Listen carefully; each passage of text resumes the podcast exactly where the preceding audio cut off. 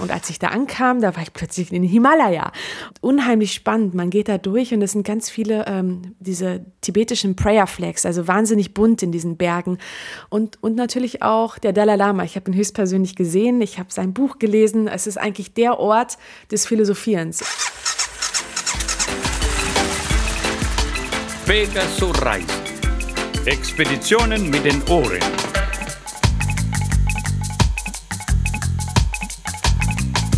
Willkommen zum Podcast Pegasus Reise mit der Ausgabe Nummer 84. Wir sind Sonja und Claudio und wie immer geht es in unserem Podcast um Reisen und Abenteuer. Nur, dass es heute nicht um eine Motorradreise geht, ähm, aber um eine Person aus der Motorradreiseszene. Sanjita Singh ist heute zu Gast. Grüß dich, Sanjita. Hallo, ich freue mich hier zu sein. Du hast eine sehr, sehr große Reise gemacht. Du warst anderthalb Jahre unterwegs und davon ein halbes Jahr in Indien. Was war das für eine Reise, die du gemacht hast?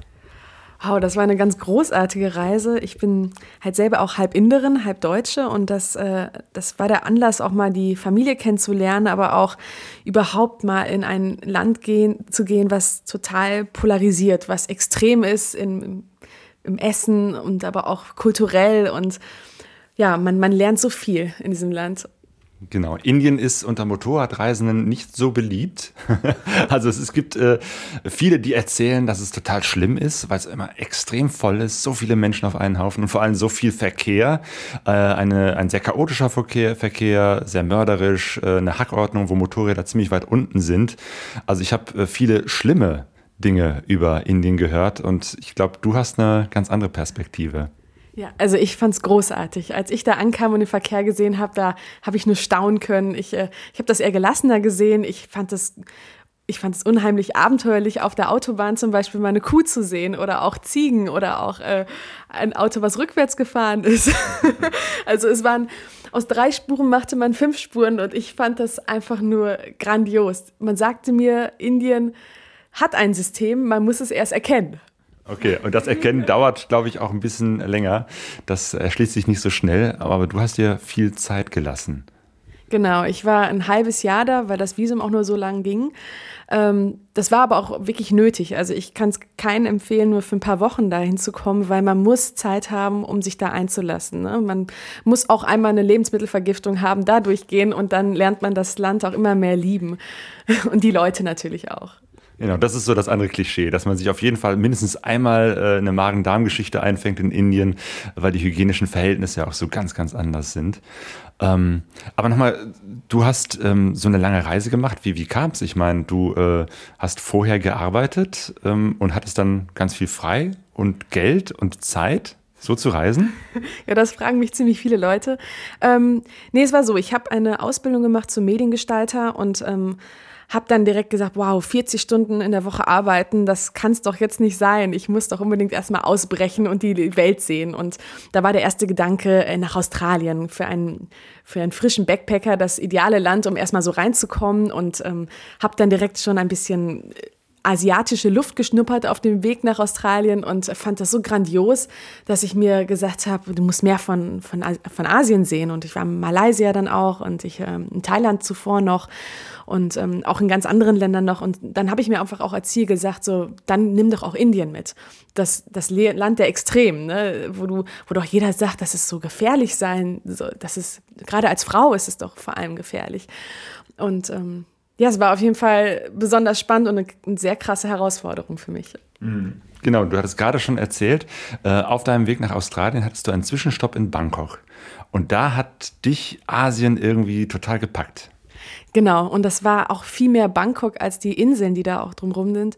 Ähm, ich kam da an und ähm, da waren Demo Demonstrationen, Leute, Veganer, die protestiert haben, ähm, von der Regierungsseite aber auch oder diese zwei verschiedenen Parteien, die gegeneinander demonstrieren. Ich habe mich total toll unterhalten und es war sehr friedlich auch. Und ähm, das, das fand ich so interessant. Und also auch natürlich auch abgesehen von dem Essen und den kleinen Märkten und ähm, diesen, diesen Gassen, wenn man einfach mal da, durch, da durchläuft, das ähm, ist unheimlich ein Abenteuer für mich.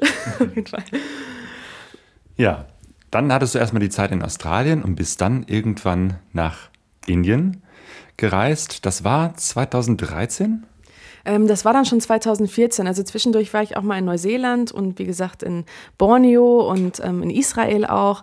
Ähm, und dann kam ich von, von äh, Israel genau nach, nach Indien und nach Delhi. Und da fing das erste Abenteuer schon direkt an. Delhi, eine Großstadt mit viel Gewusel. Genau, eine, eine Großstadt, äh, die wahnsinnig, äh, also viele Menschen, viel Verkehr, sehr laut, viele Geruch, Geruchseindrücke und ähm, natürlich auch Menschen, die dich auch erstmal nur so als äh, wandelnden Dollar sehen. Das heißt, du kommst da an und jeder will was von dir, jeder will dir was verkaufen. Und so, äh, obwohl ich auch gewarnt worden bin, bin ich auch in diese Betrugsfalle, man sagt auch Scam, ähm, getappt man hat mir gesagt, in diesen, dieses Hostel, was ich doch unbedingt sehen wollte oder übernachten wollte, um erstmal auch Backpacker zu finden, ähm, da, da sei ein islamisches Fest und es sei viel zu gefährlich, es sei alles abgeriegelt, man könne da nicht hin, selbst ein Polizist sagte das zu mir. Man hat mich äh, in ein Reisebüro entfernt, muss man sagen. Es war ein ganz schöner Weg, um da hinzukommen äh, dahin gebracht und auch dort versicherte man mir, nur mit einem Ticket könne man da hinkommen, aber es sei schon alles ausverkauft und es sei sowieso zu gefährlich. Ich müsse doch in ein anderes Hotel, was natürlich viel, viel teurer war. Und äh, dort angekommen war ich unheimlich unglücklich. Ich war plötzlich im Nirgendwo, ich wusste nicht wo, alleine als Frau, die gerade ankam, total übermüdet. Und ähm, ja, also das habe ich dann auch dem diesem Fahrer gesagt und der beichte mir dann alles, dass das alles ein Scam war und also der Betrug und wie das ganze System hier funktioniert. Die leben davon, von dem Tourismus und die versuchen alles, egal ob du ein Mädchen bist, die versuchen alles irgendwie Geld aus dir rauszunehmen. Das war für mich erstmal ein großer Schock. Das heißt, die, die Geschichte mit dem abgeriegelten äh, Gebiet und dem, dem äh, Fest war gar nichts, sie wollten dir einfach nur dieses teure Hotel verkaufen. Genau. Das ist äh, absolut so gewesen. Keiner, es gab nie ein Fest und ich habe auch im Nachhinein erfahren, dass die das, dass das eine gängige Story ist, weil ich habe nämlich war schon sehr skeptisch. Ich habe viele Leute drumherum gefragt, ist da wirklich so ein Fest? Kommen wir da nicht durch? Jeder versicherte mir, dass da ein Fest ist, dass das auf jeden Fall nicht geht. Keiner kommt da durch. Also auch der Polizist war mit in dieser Geschichte dann involviert? Genau, auch der. Und ich habe mir doch gedacht, aber den kann ich doch vertrauen also da waren offizielle Leute dort, ne? Und jeder versicherte mir, ich habe bestimmt um die weiß nicht, fünf, sechs Leute gefragt und jeder versicherte mir, dass es da, dass man da nicht reinkommen kann, nur mit einem offiziellen Schein äh, vom Indian Government. Unglaublich, ja.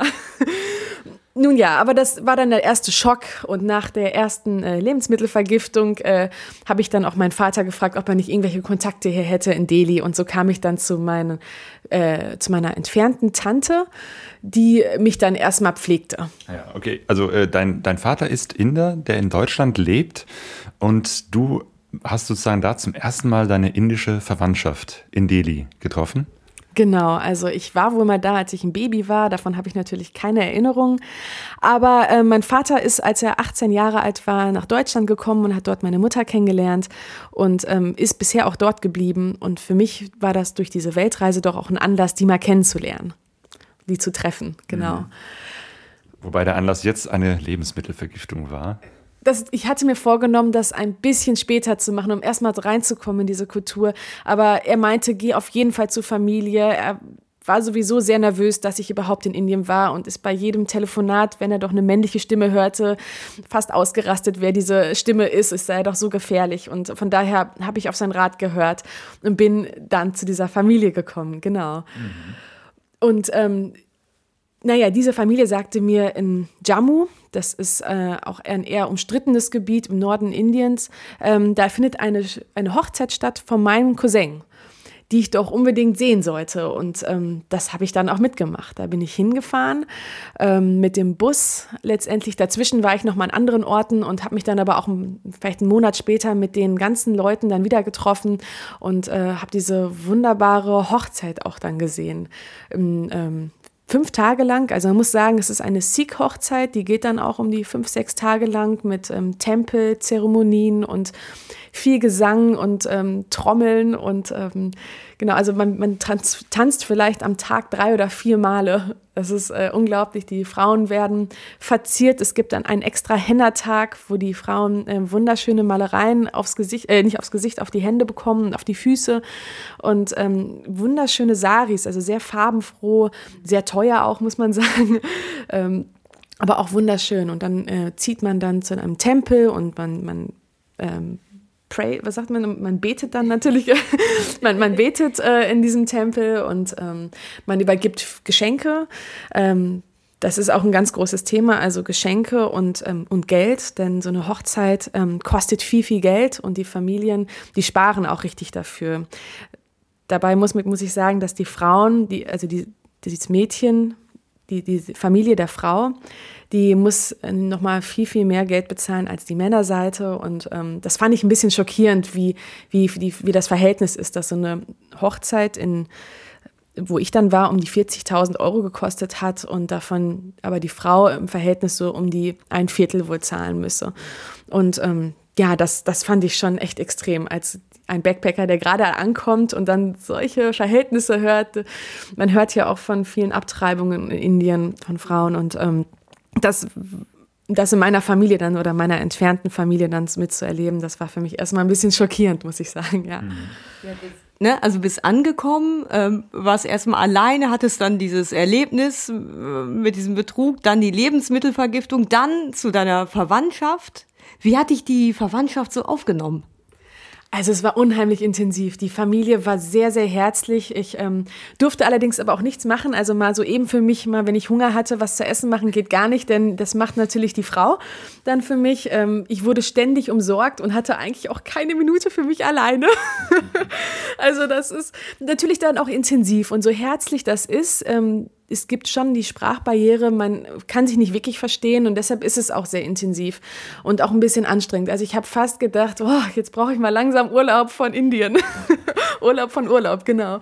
Ja, äh, wie habt ihr euch denn verständigt? Ich meine, oder welche Sprache spricht deine Familie?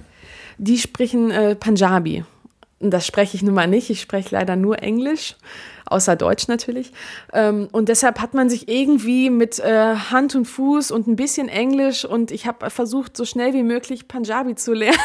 so ein paar Wörter, genau. Und dann waren aber auch ein paar Jüngere teilweise da, die dann auch Englisch sprechen konnten. Und so habe ich dann auch wirklich schöne Begegnungen gehabt zu, zu ganz tollen Frauen und ähm, die mir auch ein bisschen über ihr eigenes Leben erzählen konnten. Genau, also darunter auch einfach habe ich natürlich auch festgestellt, wie frei doch mein eigenes Leben ist. Also ich bin hier geboren in Deutschland und ich darf machen, was ich will, ich darf sagen, was ich will und ich darf die ganze Welt bereisen. Ähm, und, und das ist ein ganz hohes Gut. Und die Frauen, die die meisten Frauen, die da leben, haben nicht diese Möglichkeit. Die haben auch nicht unbedingt den Horizont dafür, aber auch überhaupt nicht die Möglichkeit, weil sie eine Frau sind und dass denen auch gar nicht erst gestattet wird. Mhm. Und ähm, ja, das war schon ein Kulturschock, würde ich sagen, doch. Ja. Ähm, kannst du mir etwas erzählen äh, über Sikh, also die Volksgruppe deiner Familie? Ja, die Sikhs, die äh, sind, ist also eine Minderheitsreligion, die ähm, gar nicht an einen höheren Gott glauben, sondern an Gurus, die tatsächlich auch gelebt haben. An zwölf Gurus und der höchste Guru ist der Guru Nanak. Ähm, und da gibt es eine, einen Tempel, der heißt äh, Goldener Tempel im Amritsar. Und das ist die, die Stätte, äh, die, das ist so, so wie die, die Muslime, die einmal in ihrem Leben zum Mekka gehen müssen, um dort zu beten, ist das für, gilt für jeden Sikh, die müssen einmal in ihrem Leben zum äh, Goldenen Tempel, um dort auch zu beten. Und der ist auch wunderschön und der, da sind dann ganz viele, also ist ja auch sehr musikalisch, man singt oder man hört auch diese Gebetslieder ähm, dann, die klingen wunderschön und ähm, ja, genau worüber die dann glauben, das kann ich dann auch nicht genau sagen, weil ich äh, auch noch nicht so stark den Bezug dazu hatte. Okay, äh, aber Sikh ist sozusagen eine Religion. Genau, Sikh ist eine Religion und mein Nachname, ähm, anhand diesen kann man auch erkennen, dass ich zu dieser Religionsgruppe gehöre. Weil äh, alle Männer heißen mit dem Nachnamen Singh und alle Frauen Kaur. Nur hat meine Mutter, mein Vater geheiratet und so gerne diesen Religionsnamen, diesen indischen Religionsnamen annehmen wollen. Und so heißen wir Frauen, wir, meine Schwester und ich und meine Mutter auch Singh. Ja. Und deine Familie wohnt die auf dem Land? Ähm, meine Familie, wo mein Vater auch geboren worden ist, die lebt total auf dem Land. Also das, da gibt es keine Kanalisation, da gibt es ein ganz einfaches Haus, äh, Ochsen. Man ist da wirklich total auf dem Land und äh, sehr, sehr konservativ und traditionell auch noch unterwegs.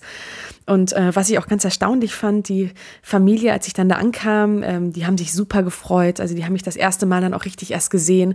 Aber der Onkel meines Vaters, der auch so, so gesehen der Häuptling ist dieser Familie, der fragte mich direkt, äh, wie viel Geld ich verdiene.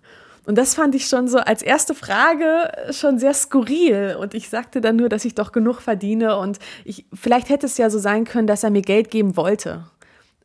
Oder vielleicht wollte er Geld von mir, das weiß ich nicht.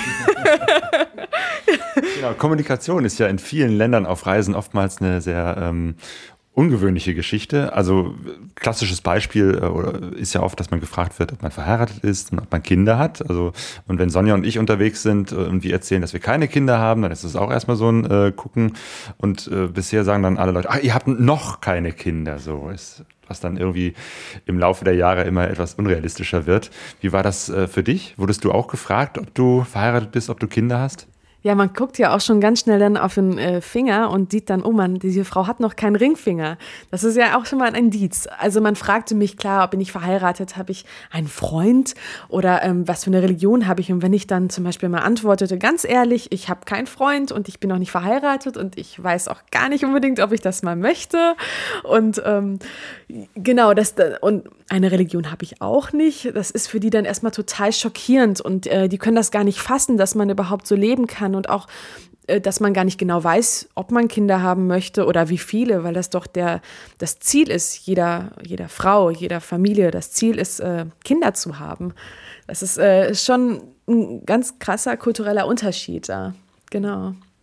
Also wir sind hier im, im Westen sind wir eher individueller und haben auch nicht das Ziel, unbedingt zwingend eine Familie aufzubauen. Und da ist das die Versicherung des Lebens. Ne? Also man, ähm, man hat keine Rentenversicherung, man lebt, ähm, man bekommt Kinder und die sorgen für einen später. Und man, deshalb ist die Familie auch so wichtig für die.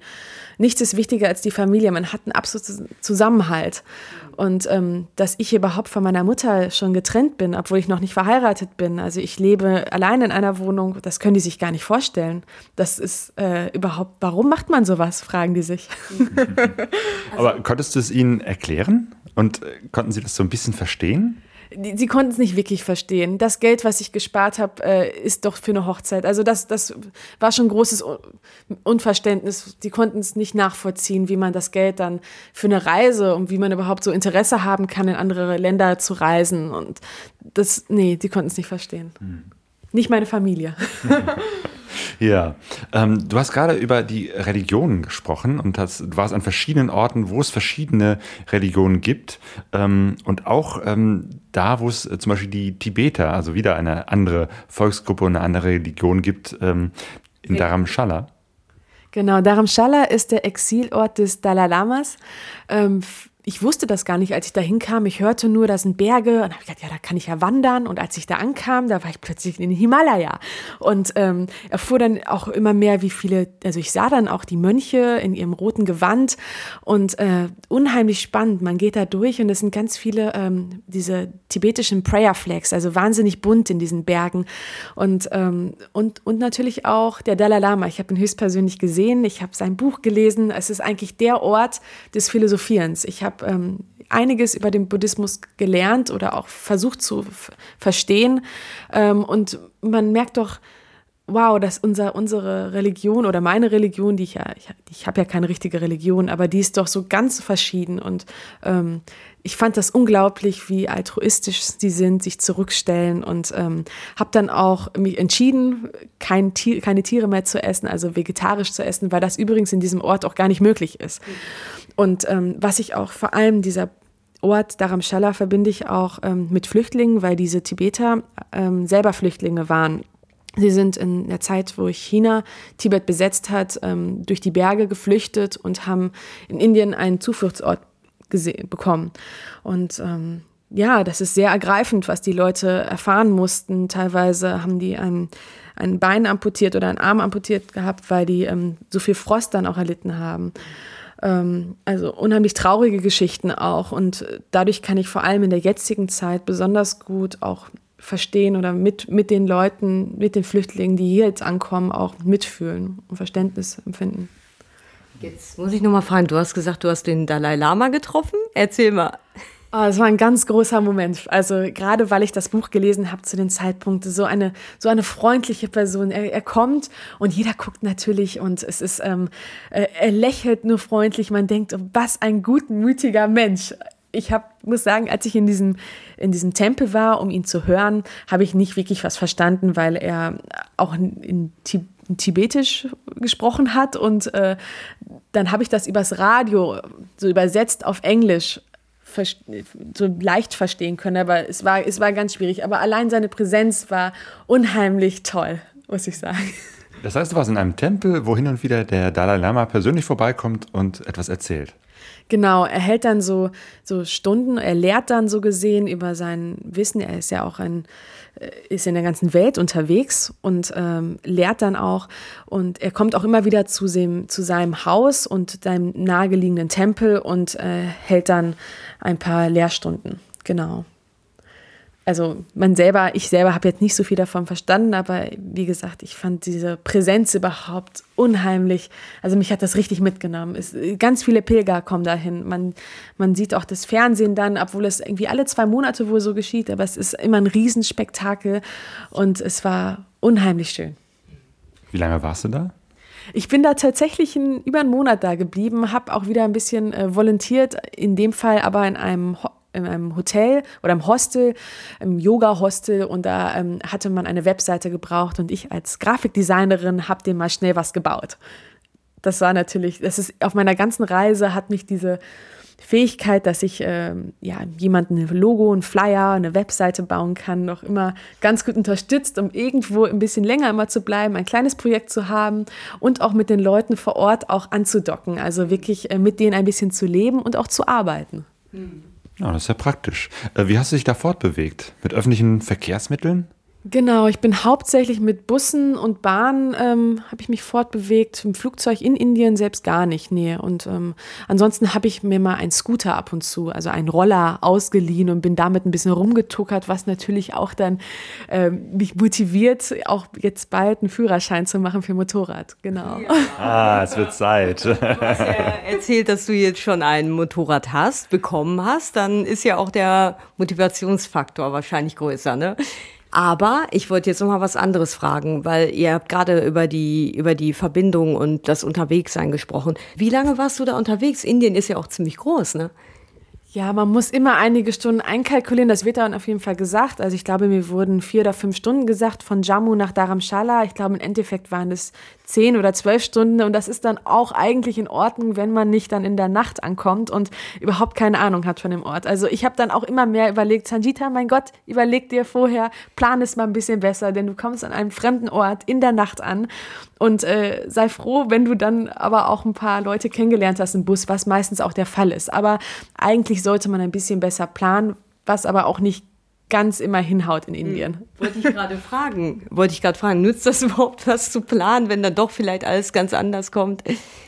Nicht ganz. Man sollte immer Plan B, C oder D haben, denn ähm, letztendlich ist es so, dass der Bus auch mal eine Panne haben kann, was oft der Fall ist. Oder er kommt auch gar nicht erst. Oder die Verbindung gibt es dann plötzlich doch nicht mehr. Und ähm, der, die Leute haben gesagt, die Fahrt dauert drei Stunden, dauert in echt aber sechs Stunden. Und von daher ähm, sollte man immer eine Art von Gelassenheit an den Tag legen und immer irgendwo wissen, ja, aber man kann doch woanders noch übernachten im Fall der Fälle. Gut ist es auch, wenn man nicht ganz allein ist auf so einer Reise und irgendwie immer Kontakte knüpft.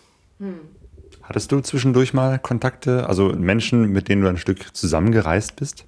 Ja, schon im Bus lernt man Leute kennen, mit denen bleibe ich dann manchmal eine Woche, vielleicht auch zwei Wochen. Teilweise habe ich dann so tolle Menschen kennengelernt, mit denen bin ich dann, wenn es so hinhaute, ähm, einen Monat oder zwei oder drei Monate teilweise gewesen. Also man lernt doch immer wieder äh, Leute kennen, mit denen man viel anfangen kann.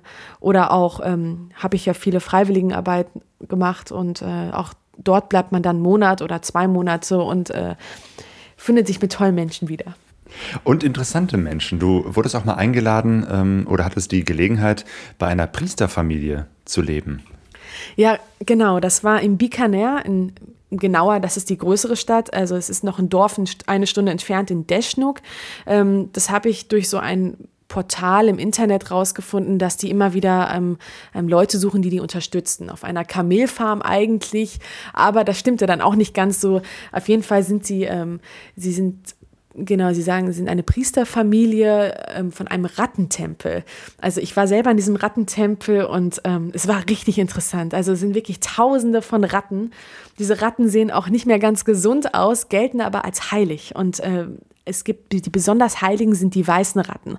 Und ähm, wenn man sogar, also die Gläubigen, die ähm, beten auch die an, die, diese Ratten und äh, geben denen Futter und Blumen und ähm, man sagt sogar, dass wenn man aus dem gleichen Schälchen trinkt von diesem Ratten, dann äh, hat man besonders viel Glück im Leben und äh, Geld und was auch immer. Also das war schon echt unglaublich. Man, man roch es auch. Ne? Das war schon sehr skurril.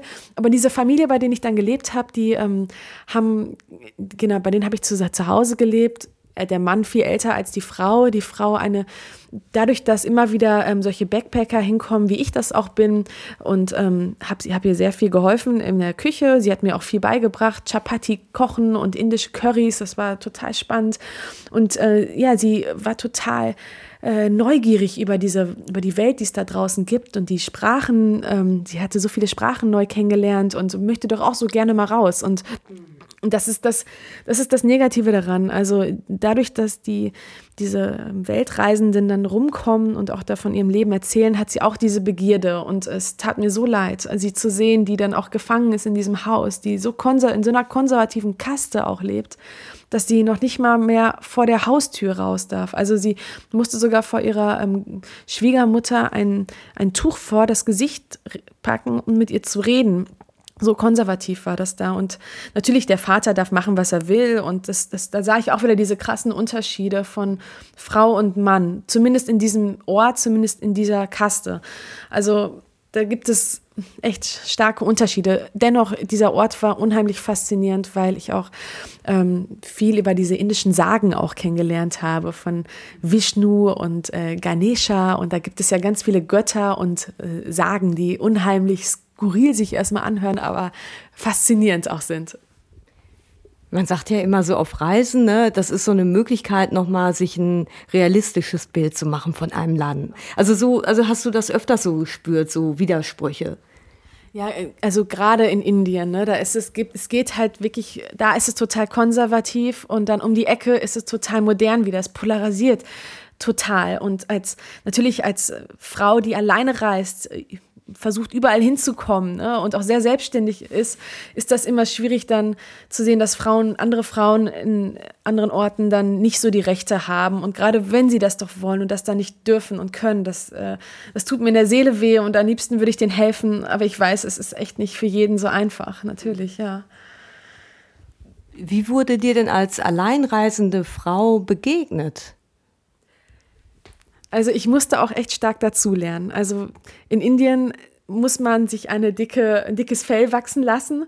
Ähm, man muss leider teilweise echt unfreundlich sein, weil viele Männer denken dann, eine Westlerin, die kenne ich aus äh, den amerikanischen Filmen und die sind doch leicht zu haben, da kriege ich, da kann ich doch was versuchen. Und da muss man echt äh, teilweise schon sehr unfreundlich sein. Aber was auch wiederum schade ist, weil es gibt so tolle Menschen dort, die meinen es mal gar nicht böse, die sind einfach nur freundlich und hilfsbereit. Und ähm, da muss man echt versuchen zu unterscheiden und auch zu sehen, die wollen jetzt kein Geld aus mir machen, der will mich jetzt auch nicht äh, belästigen, sondern der ist einfach freundlich und will mir helfen.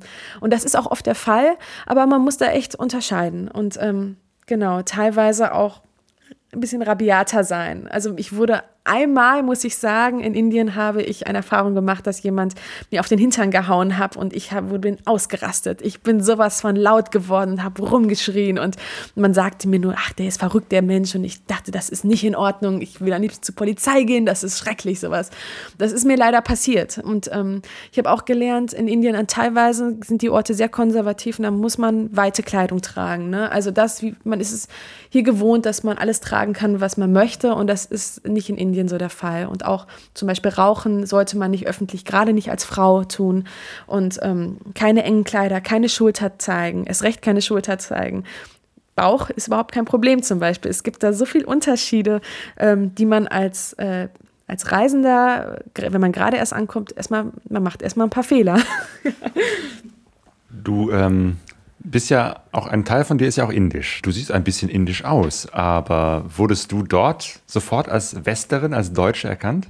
Direkt. Also man hat mich gar nicht als Inderin wahrgenommen, sondern als, die sagten alle, ich käme aus Israel. Weil ähm, viele Israelis, die äh, fliegen entweder ähm, nach Indien oder nach Südamerika, nachdem sie ihre, ihren Wehrdienst abgeleistet haben. Und ähm, und, und daher, da haben die mich schon in ähm, Hebräisch angesprochen und ich immer so, nein, nein, nein, ich bin doch auch Inderin. ich gehöre doch zu euch. Ich heiße Sanjita. Und, ähm, aber natürlich, ist, ähm, ich bin noch mal ein bisschen heller als die und ähm, ich habe ein ganz lockiges Haar und auch wenn vielleicht ein paar Inderinnen das haben, aber ähm, ich denke, das ist der Gang, die, die können das direkt sehen, mein offener Blick. Ähm, ich bin ich komme aus dem Ausland her und auch wenn ich mich wirklich bemüht habe, so aus, auszusehen mit einem indischen Dress, ähm, haben die es doch immer direkt gemerkt.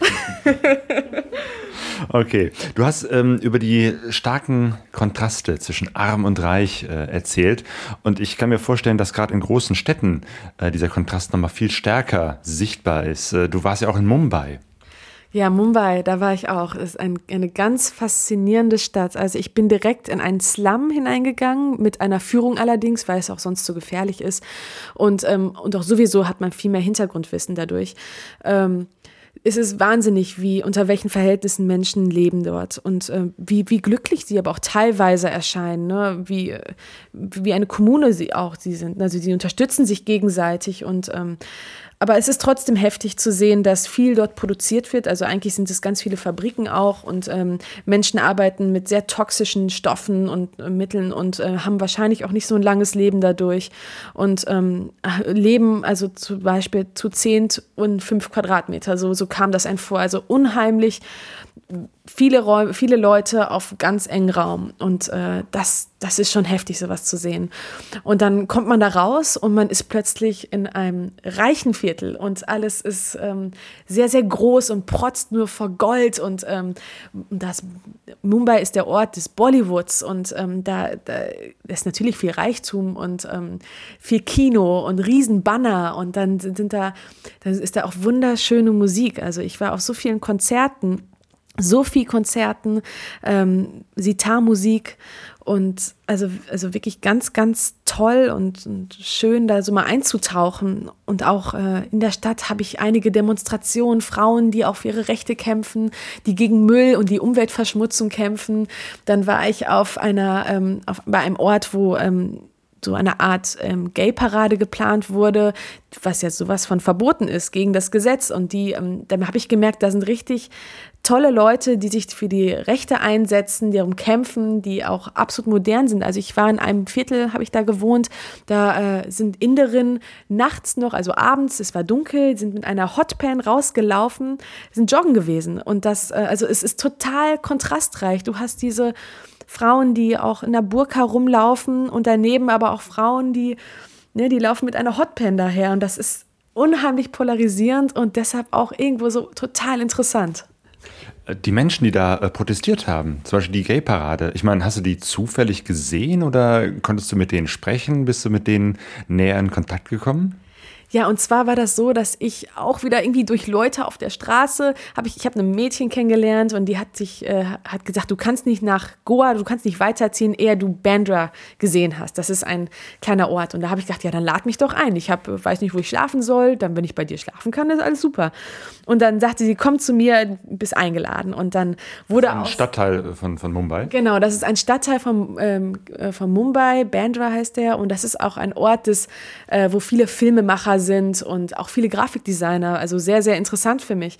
Ein, ein Café voller kreativer Leute, Texter und, ähm, und dann war ich halt in, in diesem Café und habe mal geschaut, äh, was gibt es denn hier? Gibt es ja wahnsinnig viele kulturelle Veranstaltungen. Hier gibt es ein Filmfestival und da gibt es, äh, also da gibt es kleine Zentrum auch, wo man, wo viele auch zum Beispiel auch Slam Poetry machen. Also alle diese Sachen, die es äh, hier auch gibt. Und das musste ich unbedingt sehen. Und dann wurde aus ein paar Tagen Übernachtung gleich ein Monat. Also ich bin tatsächlich einen Monat in Mumbai geblieben, weil ich das so faszinierend fand. Ich habe mit den Leuten zusammen teilweise sogar gearbeitet. Ich habe mich mit denen unterhalten viel. Ich war auf, ähm, auf Demonstrationen und Veranstaltungen und ähm, habe da richtig gelebt. Ich habe die Zeitung gelesen. Ich habe äh, über die Politik vor Ort diskutiert. Es das alles in Englisch? Und das alles in Englisch. Also man muss sagen, Mumbai ist, ähm, genau, da sind so viele Ausländer, dass äh, die indische Sprache, es ist ja auch gar, man kann gar nicht sagen indische Sprache, sondern es ist ja auch, ähm, es sind ja so viele Sprachen, aber ist, nicht Hindu ist die erste Sprache, sondern tatsächlich Englisch. Also selbst die Inder sprechen als erste Sprache Englisch. Die können ein viel besseres Englisch sprechen, als ich das kann. Denn man arbeitet dort auch in Englisch. Also unheimlich faszinierend. Genau, weil, weil sonst gibt es ja eigentlich da verschiedene Volksgruppen, die verschiedene Sprachen sprechen, ne? Also jeder Staat hat, glaube ich, sogar seine eigene Sprache. Und da gibt es teilweise noch in diesen Städten und Dörfern, die eine unterschiedliche Sprache haben, unterschiedliche Schrift sogar. Also deshalb die Verein, die, die Hauptsprache in Indien ist sogar Englisch. Noch nicht mal, noch nicht mal, noch nicht mal Hindi ist die erste Sprache, sondern ähm, Englisch. Okay, das heißt, das hat ganz gut geklappt und du bist da richtig tief in das kulturelle Leben einer Großstadt eingetaucht. Genau, also Mumbai war für mich unheimlich faszinierend. Viele gehen direkt weiter, aber für mich war es vor allem faszinierend, weil du da alles hast. Ne? Reichtum, Armut, ähm, du hast Musik, du hast äh, Bollywood da, also Kinofilme, äh, viele Leute, die Lust haben, äh, für Sachen zu kämpfen, die aufstehen, die demonstrieren, die, du hast kreative Leute, du hast Diskos und äh, junge Frauen, die sich auch zeigen und äh, genau, du hast einfach alles. Du hast das ganze kulturelle Spektrum. Und das macht Mumbai einfach für mich vor allem so interessant. Was für Musik hören Inder? Ich meine, ist es dann tatsächlich diese Bollywood-Musik oder ist das hier dieses Punjabi-MC-Musik oder ist es dieselbe international westliche Musik, die wir hören? Ich glaube, das kann ich gar nicht genau so wiedergeben. Das ist fast so, als wenn man fragen würde, was hören denn, denn die Deutschen? Hören die alle Schlager? denn das ist, es ist auch sehr vielfältig. Ich kann nur sagen, dass viele Leute in, dort auch Bollywood gucken. Bollywood verkörpert die, den Wunsch, irgendwann, also es ist meistens eine theatralische Liebesgeschichte und ähm, die Frau möchte gerne, die Hindu-Frau möchte gerne mit dem Moslem und das geht nicht und dann kommen immer diese Konflikte. Also es zeigt einfach auch diese, diese Begierde und ähm, Bollywood ist ja sehr, sehr groß. Aber ähm, zu diesen Konzerten, bei denen ich auch war, das war Sufi-Musik, eine äh, oder Baul-Musik auch genannt, eine Musik, die ursprünglich aus dem islamischen Bereich kommt und ähm, also wohl sehr einfach ist, aber sehr, sehr herzlich auch und wohl direkt äh, goes into the heart, haben die immer gesagt. Und ich habe das auch also so empfunden. Also es ist unheimlich, äh, man muss es einfach mal googeln, unheimlich stark, diese Musik. Und vor allem begleitet mit der Sitar-Musik ist das auch, äh, klingt es wunderschön. Also äh, ich habe mich während meiner ganzen Reise so ähm, bereichert an Musik, an den verschiedenen Eindrücken und ich, äh, ich bin so froh, dass ich diese diese vielfältige Musik mitgenommen habe und äh, immer wieder auch höre. Du hast gerade erwähnt, du wolltest noch weiterfahren nach Goa. Goa kenne ich nur als Ort von wilden Partys und Drogen. Ich glaube, die gab es da früher mal noch mehr. Ich war in in Arambol, das ist ein Ort äh, im Norden Goas und ich habe das gar nicht so empfunden. Ich glaube, es ist immer das, was man machen möchte. Ich war an einem Ort, der mir sehr, sehr gesund vorkam. Also da gibt es viel veganes Essen, Leute, die praktizieren Yoga und meditieren, ähm, leben im Einklang der Natur. Also es gibt da auch einen Dschungelbereich und ähm, ich habe da auch teilweise ein bisschen gelebt und ähm, habe dann ähm, Wasser aus der Natur geholt von einer Quelle und ähm, mit frisches Gemüse gekauft vom Markt und dann auf, auf diesen Steinen dann selber gekocht. Und es war also unheimlich schön und äh, in der Natur dann so zu leben. Das würde man gar nicht mit Goa so verbinden. Es gibt natürlich auch dann diese Psytrance-Musik in anderen Orten, aber das hat mich jetzt nicht so sehr interessiert und ähm, ich habe Goa als einen total schönen Ort empfunden. Ja, wie hast du denn da äh, konkret gelebt? Ich meine, äh, bist du da hingegangen und hast dann einfach ähm, gesagt, so, und jetzt äh, koche ich mir ein bisschen Gemüse auf den Stein oder wie, wie, wie kommt man da so rein? Erstmal ist das so ein ziemlich touristischer Ort, also viel Hippie-Klamotten und äh, viele Hütten am Strand und da habe ich mir natürlich erstmal eine Hütte genommen, habe dann immer mehr Leute kennengelernt und auch ähm, ein Sadhu, der auch in der Natur lebt, von denen habe ich gehört und man geht dann auch mal durch den Dschungel und auch wenn da doch einige, viele Backpacker, viele Touris sind, habe ich dann einen Ort gefunden, der auch ein bisschen abgelegener ist, wo man schon hochklettern muss, äh, um dahin zu gelangen. Und ähm, habe dann auch gesagt, so, ich äh, packe meinen Rucksack, meinen schweren Rucksack jetzt bei Freunden und ich ähm, habe keine Ahnung, wo ich jetzt, ich will jetzt ohne Geld auskommen nur ein bisschen Geld für, fürs Essen und habe dann ähm, tatsächlich jede Nacht, das habe ich über eine Woche lang so gemacht, wusste ich dann nicht genau, wo ich schlafe. Also teilweise war es wirklich noch abends so, dass ich nicht genau wusste, wo ich jetzt schlafen würde. Ich wusste aber, ich könnte immer in den Dschungel, das ist eine halbe Stunde laufen noch,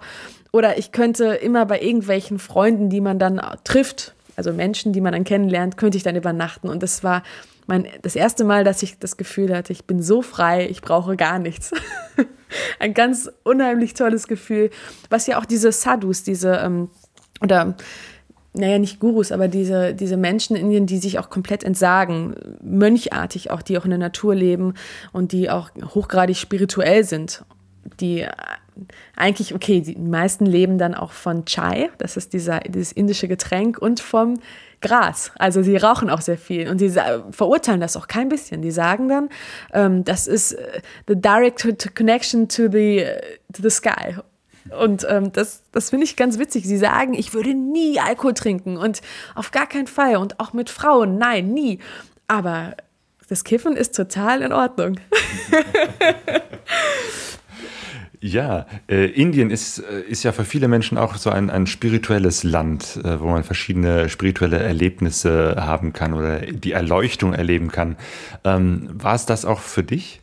Wow, das ist eine sehr große Frage. Also ich hatte bestimmt so manche Momente, wo ich dachte, wow, das ist genau mein Ding, das ist das Leben hier.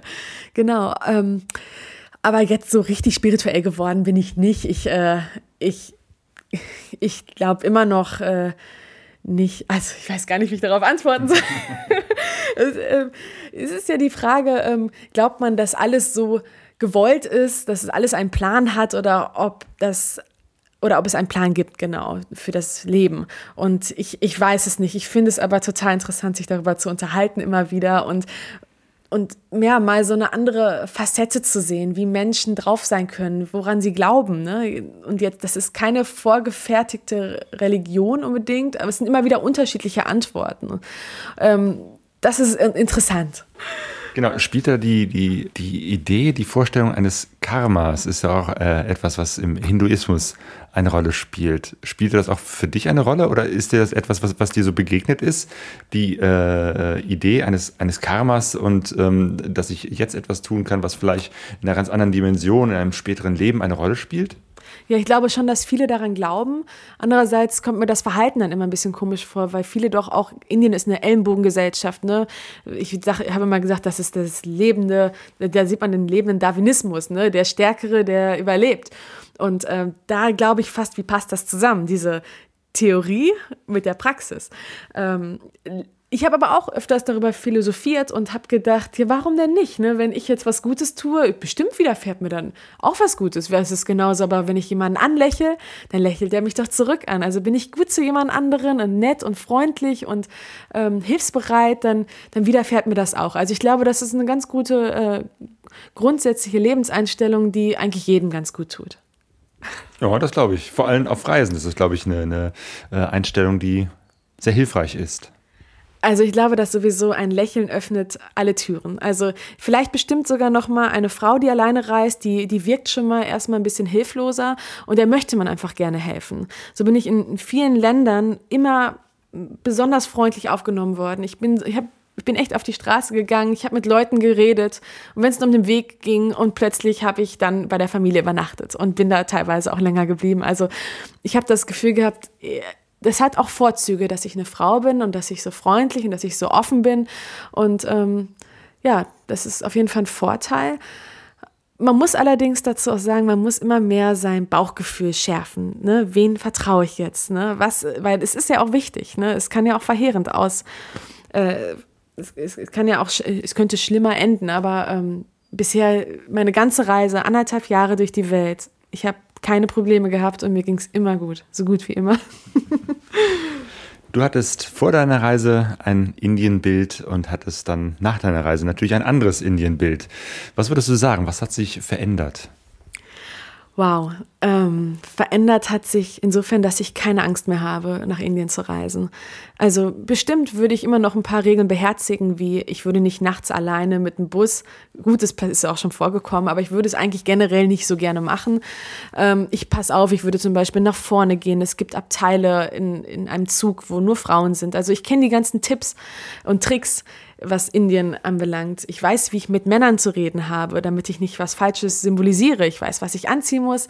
Ich, ich würde, glaube ich, jetzt auf diese Scams, diese, diese Betrugsfallen nicht so schnell mal reinfallen. Und ähm, ich finde, dass Indien landschaftlich, kulturell ein unheimlich faszinierendes Land ist. Ich glaube auch, dass äh, Motorradfahrer trotzdem auch gefallen haben werden. Und ich werde es, ich werde es auch machen. Ich habe vor, einen Führerschein zu machen und ich möchte vor allem durch Indien reisen. Ich möchte in die Himalayas, ich möchte durch die Berge. Ähm, ich glaube, dass es unheimlich spannend ist. Ähm, Indien ist auf jeden Fall, wer Energie hat dafür und vor allem auch Zeit hat, da ist äh, Indien ein unheimlich faszinierendes Land und auf jeden Fall empfehlenswert. Gut, und wenn du dann noch mal mit dem Motorrad durch Indien fährst, dann sprechen wir uns noch mal wieder. Ja, vielen Dank für das Interview. Ich war doch sehr aufgeregt, aber ähm, es lief ja gut. Genau. ja, danke dir. Ähm, und du ähm, hast einen Reisevortrag daraus gebastelt, aus deinen Eindrücken, aus den Geschichten, die du gesammelt hast. Ähm, du hast sehr viel fotografiert, sehr schöne Fotos, wie ich finde. Ähm, und wir wollen auf jeden Fall gucken, dass du demnächst mal äh, am Lagerfeuer in Duisburg auftrittst. Wir müssen nur gucken mit dem Termin. Wir hatten schon einen Termin im Auge, äh, aber du willst schon wieder auf Reisen gehen. Es ist dieses Reisefieber. Man ist eigentlich gerade erst da und es macht auch, ist auch schön hier mit der Familie. Aber irgendwie zerrt es doch in einen. Irgendwie hat man doch wieder Lust, wieder in das Abenteuer, raus aus diesem System und rein in die, in die nicht, in das nicht routinierte Leben, rein in, in das Abenteuer, genau. In, äh, morgens aufstehen und überlegen, wo übernachte ich heute? Okay, was mache ich denn heute? Was esse ich denn? Und es ist einfach ein ganz anderes Leben, was ich so spannend finde. ja, es ist ja immer wieder schön, Grenzen zu überschreiten. Und ähm, Kürzlich hat äh, auch etwas über eine Grenze hinweg den Weg zu uns nach Deutschland gefunden. Mhm. Ähm, denn Sonja und ich, wir haben Post bekommen aus einem außereuropäischen Land, aus der Schweiz. Genau, und da steht bei, ähm, da ist dann so ein Aufkleber drauf, so ein grüner von der Swiss Post. Und da steht dann Menge und detaillierte Beschreibung des Inhalts. Shoggy. Shoggy. Und ich habe mich erstmal gefragt, hä, aus der Schweiz, was ist das? Äh, und da hat uns tatsächlich ein Hörer ein kleines Päckchen geschenkt, geschickt aus der Schweiz mit Schweizer Schokolade. Total klasse. Ähm, wir sind völlig begeistert. Das ist ein Hörer von uns, von unserem Podcast, der Patrick. Und ähm, ja, äh, er hat auch einen Brief dazu gelegt. Hallo Sonja und Claudio, ich bin großer Podcast-Fan und habe, habe, euren Podcast letzten Herbst entdeckt. Seither habt ihr mich mit dem Pegaso-Reisehörerlebnis viele Stunden bestens unterhalten. Ähm, da kommt nochmal ganz viel Lob. Und zum Schluss, dieses kleine Präsent soll eine kleine Anerkennung für eure Arbeit sein. Ich hoffe, ihr findet noch genug Motivation für viele weitere Pegaso-Reisen. Liebe Grüße aus der Schweiz, aus der Zentralschweiz der Patrick. Ja, Patrick, das äh, müssen wir jetzt nochmal das Wort direkt an dich richten. Das hat uns echt umgehauen, wirklich. Da haben wir überhaupt nicht mit gerechnet. Wir haben nur gedacht, Schweiz, Paket, hm, was könnte das denn jetzt sein? Und ähm, vielen, vielen Dank. Echt, wir sind total überwältigt. Und ich meine, nicht nur wegen der guten Schweizer Schokolade, sondern überhaupt, ähm, vielleicht treffen wir uns ja mal irgendwann oder wenn wir mal durch die Schweiz fahren sollten, dass wir da Kontakt zu dir haben. Also, wir sind auf jeden Fall schwer begeistert davon und ähm, ich glaube, so ist auch eine, übrigens auch eine, finde ich, eine, eine, super Idee, äh, uns äh, etwas zuzuschicken. Vielleicht kommen ja andere Hörer auf die Idee. Schickt uns Schokolade oder andere leckere Sachen. nee, warum nicht? Also vielen, vielen Dank. Aber ich finde, ähm, wir sollten jetzt auch mal, ne? Also nicht nur einfach darüber reden. Ja, hier, wir haben unseren Gast hier, Sanjita. Wir haben hier zwei Schokoladensorten, ja. die wollen wir jetzt eine äh, aufmachen. Einmal Calier Dessert und einmal Frigourlet. Was auch immer das ist. Wir nehmen noch das Dessert. Als Dessert passt das doch. Ah ja, das ist gut. Pass auf, dann packe ich das jetzt hier mal so. Wir machen das jetzt wie bei dem Podcast Not Safe for Work und schmatzen ins Mikrofon hinein. Ja, ja, pass auf, jetzt hier natürlich das Papier, das kostbare Papier. Ja, der Patrick ähm, hat auch unter seinen Brief ein Foto gesetzt von sich und seinem Motorrad. Und äh, ja, scheint auch viel. Oh, jetzt raschel ich. Ja, oh Gott, die gute Schokolade. nicht fallen. Nein, das darf ja nicht sein. Schön zerteilen. Danke. Bitteschön. Also, der Patrick war viel unterwegs und war eben auch am, äh, durch 15 Länder am Schwarzen, an Schwarze Meer. Ja, und jetzt essen wir braune Schokolade. Lecker. Ein richtig zarter Schmelz. Ja, oh, ganz fein. Das, das macht, glaube ich, so diese Schokolade aus. Ja, dann ein Hoch auf die deutsch-schweizerische Freundschaft. Man hört ja in letzter Zeit so viel, dass die Schweizer so ähm, deutschenfeindlich sind und ich finde, das ist gut, dass der Patrick da einen, einen Gegenpol setzt. Genau, das ist hier sozusagen, wir sind jetzt hier gerade am indisch-schweizerisch-deutschen Freundschaftstisch. ja. Gut. Sanjita, es hat wirklich, wirklich viel Spaß gemacht. Schön, dass du unser Gast warst, dass du den weiten Weg aus Düsseldorf auf dich genommen hast, um uns zu besuchen. Ja, und wir freuen uns natürlich, wenn du irgendwann zwischen deinen ganzen Reiseplänen dann auch unser Gast im Lagerfeuer sein wirst. Ja, ich freue mich auch ganz doll darüber. Es hat sehr viel Spaß gemacht, heute hier zu sein und ich freue mich auch schon auf das Lagerfeuer, wenn wir dann auch einen Termin rausgefunden haben dafür. Genau, wenn wir den Termin haben, dann werden wir es auf jeden Fall veröffentlichen, sowohl auf pksoreise.de als auch auf larafeuer-duisburg.de.